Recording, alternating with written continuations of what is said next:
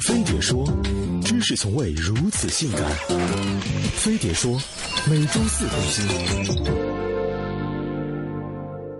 当你在鼓浪屿被烤成热狗时，别人已经在阿尔卑斯山滑雪了；当你还在丽江用手机搜附近的文艺女时，别人已经在塞舌尔的海滩上要到法国妞的房间号了；当你还在路上背着沉重的旅行包，举着牌子求搭车时，别人已经一天飞欧洲十国了。国内游到后来都成了燃病卵，出国才是真会玩。据统计，二零一四年我国出境旅游已经突破一亿人次。面对如此火爆场景，各国相继放宽签证政策，喜迎中国游客前去撒票子。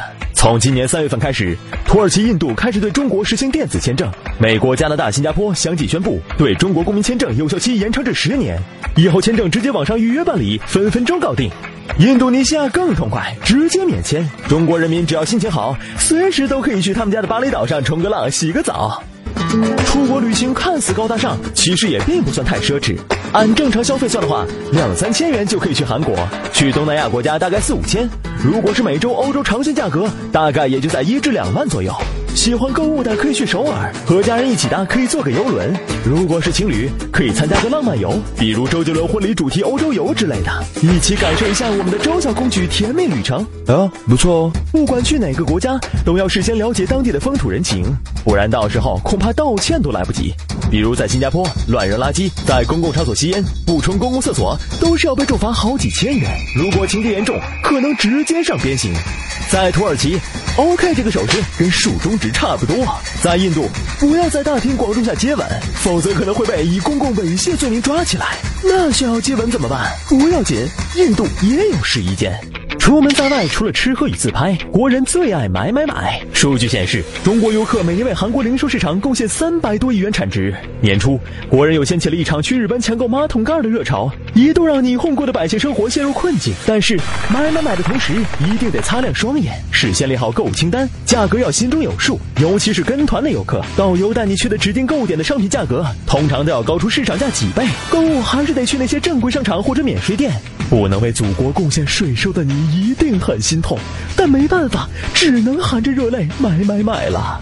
出国旅行还有许多麻烦事儿，想少操点心，就要提前查好攻略，准备好必需品，再办一张号称出国神器的招行全币种信用卡，下载个掌上生活 app，这样一来，签证、酒店、机票、租车、购物就通通搞定了。如果再遇到大麻烦，那就只能拨打这个电话了：幺二三零八。这是外交部全球领事保护与服务应急呼叫中心，为中国公民提供二十四小时领事保护与服务。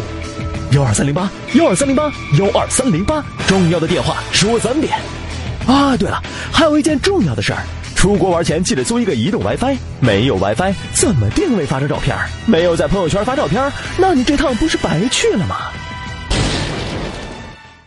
为你我用了半年的积蓄，漂洋过海的来上你。